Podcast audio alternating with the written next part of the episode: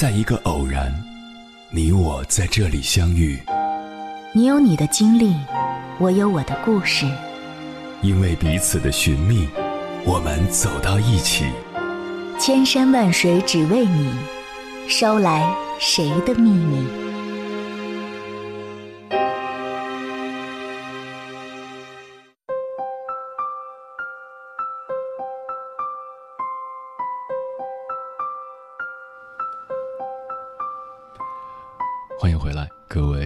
行者，这里是正在直播的中国交通广播，千山万水只为你，深夜不孤单。我是迎波，绰号鸭先生。我要以黑夜为翅膀，带你在电波中自在飞翔。一月二十七日，国家卫健委发布《疫情紧急心理危机干预指导原则》。要求将心理危机干预纳入疫情防控整体部署。随后，北京、浙江等多地开通二十四小时疫情心理援助热线，北师大、北大等不少高校也开通了疫情心理援助热线。特殊时期的心理咨询，隔着屏幕，心理咨询师只能通过文字或语音与求助者共情，相较。身体创伤、心理创伤需要随着环境、心态的转变慢慢修复。这是一个较为漫长的过程，不仅考验着求助者，也考验着心理咨询师。接下来，千山万水只为你，跟朋友们分享的文章选自《新京报》，名字叫《疫情中的心理咨询：一场持久的心理战》，作者王俊。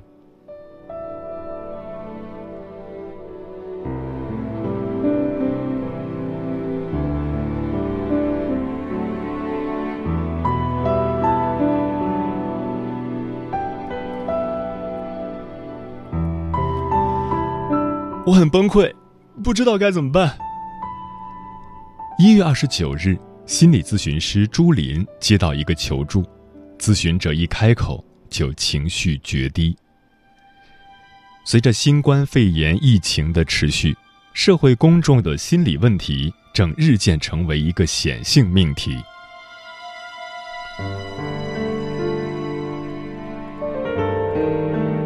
突如其来的失衡。世事难料，需要调整好心态。二月四日，在持续了十余天的心理战役中，朱琳感叹道：“与平日普通的心理咨询不同，二零一四年开始在东莞从业的心理咨询师钟建明告诉记者，疫情属于突发事件，当事人处在紧急状态时，原有的心理状态被打破，正常的生活受到干扰。”进入一种失衡状态。在大庆油田总医院做心理疏导的于磊，第一次拨通杨丽电话的时候，哭声随之而来。杨丽的父母双双感染了新型冠状病毒，父亲情况严重，接受住院治疗；母亲病情较弱，在门诊打点滴。在两所医院之间奔波照料父母。对杨丽的身体和心理都是一场挑战，她倍感疲惫，又担心自己体力不支、免疫力下降、感染病毒，继而传染给自己的老公和孩子。寝食难安，求助无门，杨丽想到了心理干预。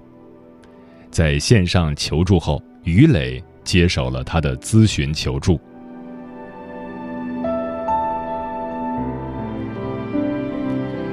从事心理咨询工作六年的朱林也接到过一例类似的求助。求助者的父亲感染了新型冠状病毒，他和母亲一直照顾父亲，但父亲还是去世了。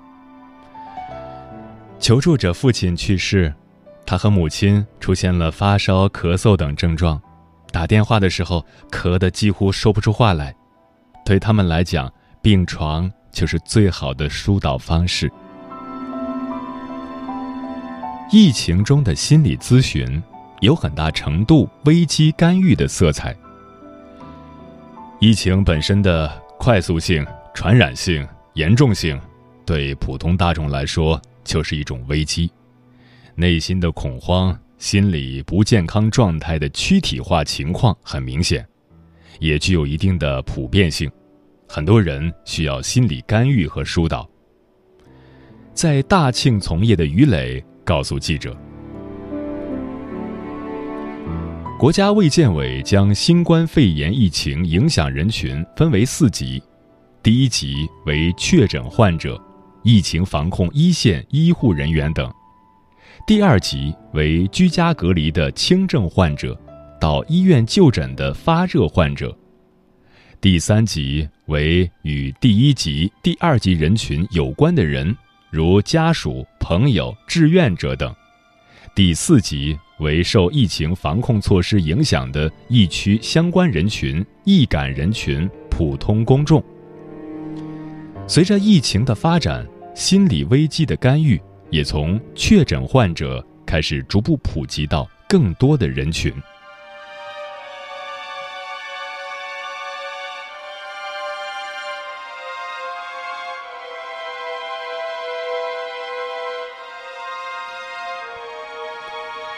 被隔离的焦虑。疫情爆发后，朱林组建了一支六百人的志愿咨询团队，主要通过线上方式为求助者提供心理帮助。因为团队成员分散全国各地，还有六十名居住在国外的咨询师，团队接到的求助电话也来自疫情波及到的各个人群。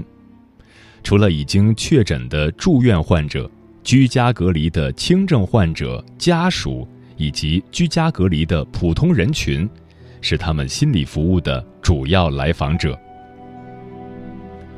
朱林团队接到的不少求助者出现疑病症的倾向。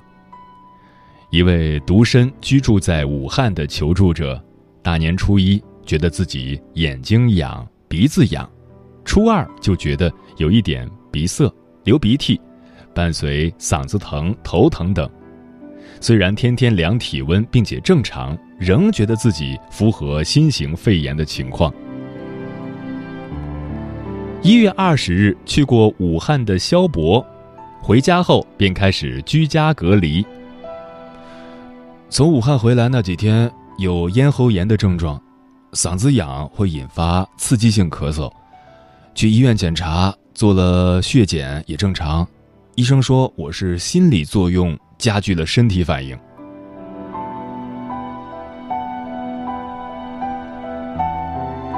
北京师范大学疫情心理支持热线负责人林博士接受记者采访时曾介绍，热线开通至今接到的心理咨询中，普通群众最多，大概占比百分之五十。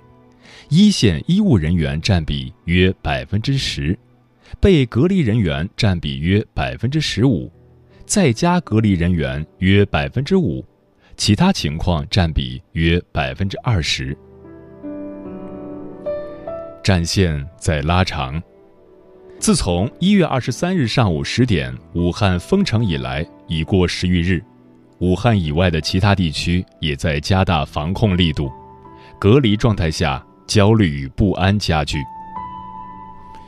参与北京师范大学心理咨询热线的心理咨询师钟恒接到过一位老人的求助，他所在的养老院采取了隔离措施，缺少家人陪伴，加之平时接触信息的途径只有电视和报纸，了解到的相关信息有限，很恐慌。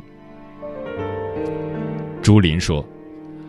还有闭门在家的普通市民，因为多日闷在家，缺乏运动，消化不良，胃口不佳，也感觉身体似乎缺少精力。一边理智上也明白不要恐慌，一边不由自主的变得多疑，反复量体温，焦虑不安。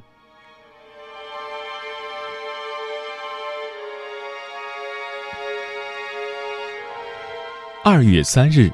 武汉一家企业联系到朱林，想为四百多位员工做集体咨询。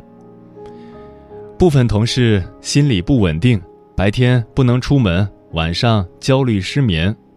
负责人这样说：“负责人提到，疫情比较严重的武汉地区，精神状态普遍很差，听到救护车声音都会害怕。小区门封了，进出不允许，门口站着警察和全副武装的医护人员，感到恐惧。朱林说：“看到这种情形，公众心里难免会有反应。”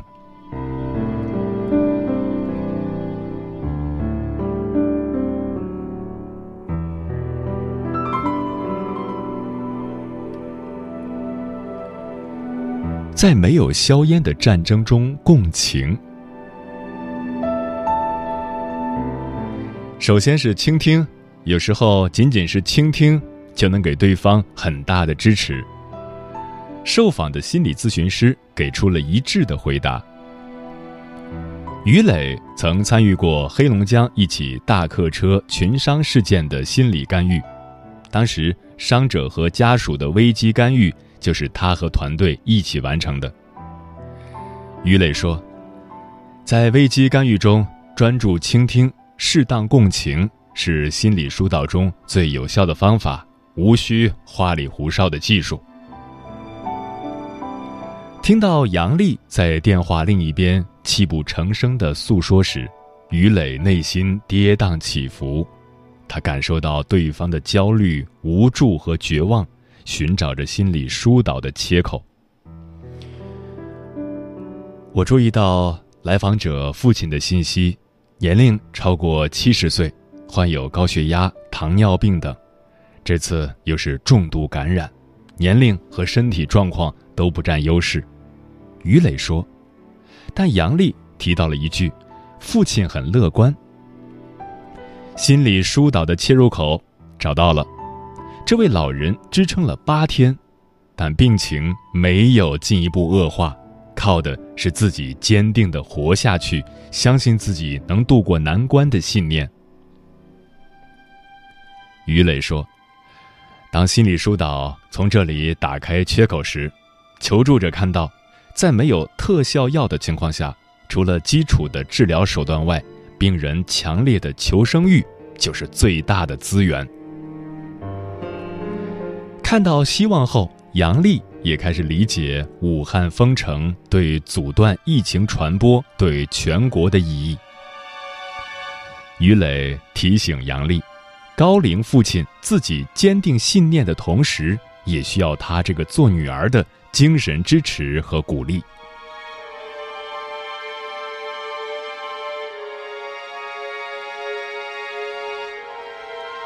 求助后的第三天。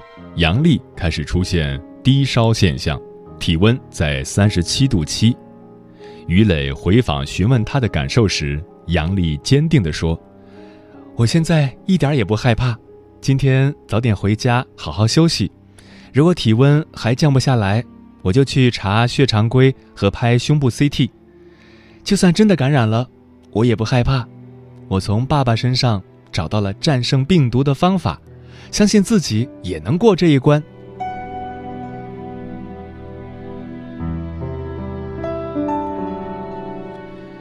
特殊时期让面对面咨询不可能。钟建明告诉记者，咨询方式从最优往下分别是：面谈、视频语音、电话或语音、文字。不是面谈的话。许多非语言信息没法收集，一般热线电话会持续二十到三十分钟，最长不超过五十分钟。即便当事人很想咨询，也会建议对方先冷静一段时间再联系。钟恒在咨询过程中觉得遗憾之处就是三十分钟难以深入的支持到每一个人。于磊说。感染者家属还有内心比较脆弱的人，这些群体不是一两次疏导就能解决问题的，需要连续的跟踪回访，层层递进，才能够渐进的安抚情绪，恢复其健康心态。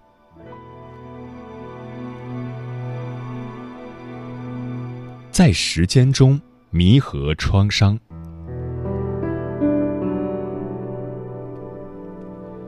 萧博还在心理恢复期，隔离期即将结束，他不再担忧自己身体的状况，但他经常回想起去武汉时的情况。一月二十日去武汉，那时候情况应该比较严重了，但大街上没几个人戴口罩。一开始信息披露不及时，公众很多都不知情。我最丧那天，是科比去世。早上四点多醒了，看了眼手机，以为在做梦，又继续睡了。意外来得很突然，不知道下一个意外什么时候砸过来。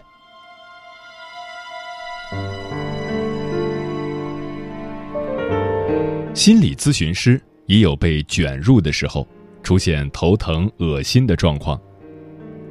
于磊说。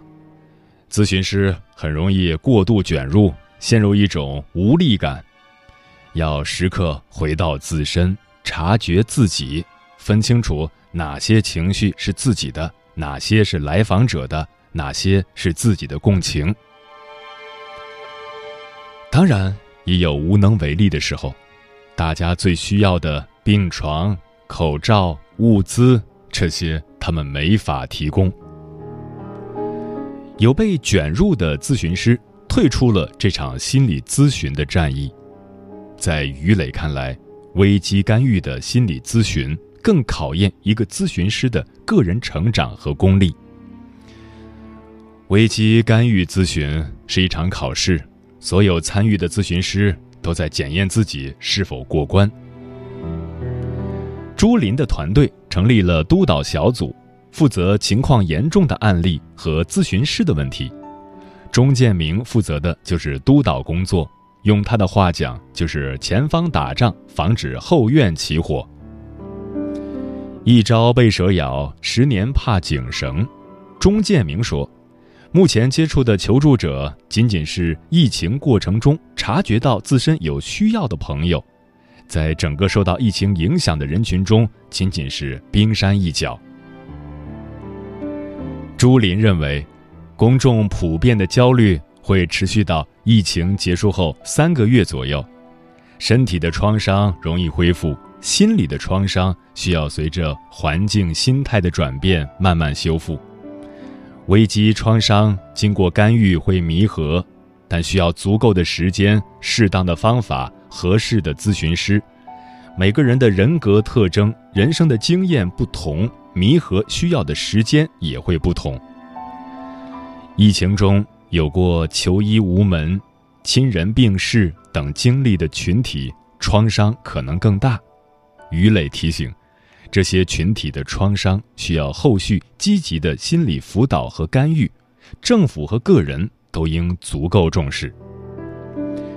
朱林说：“这也和个体的人格特征有关。”有些人可能会带一辈子，有些人会因为生活中的偶然事件激发出创伤，还是要回到心理咨询中来修复。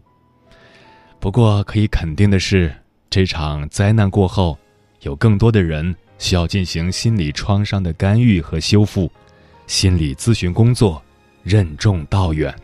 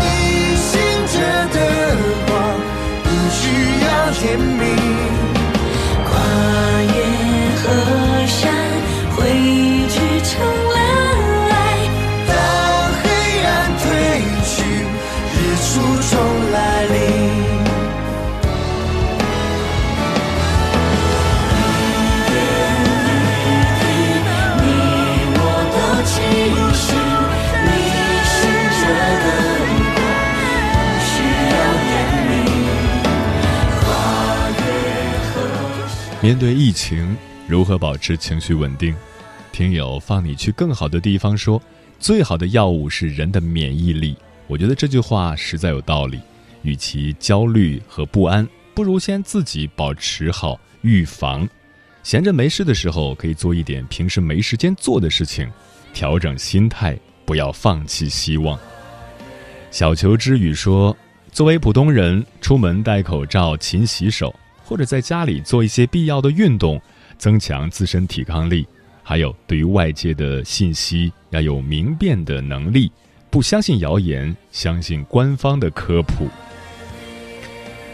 嗯，这次突然爆发的疫情，不得不将我们隔离在了自己的家中或没能及时离开的工作场所中，使我们无法再像以前一样行动。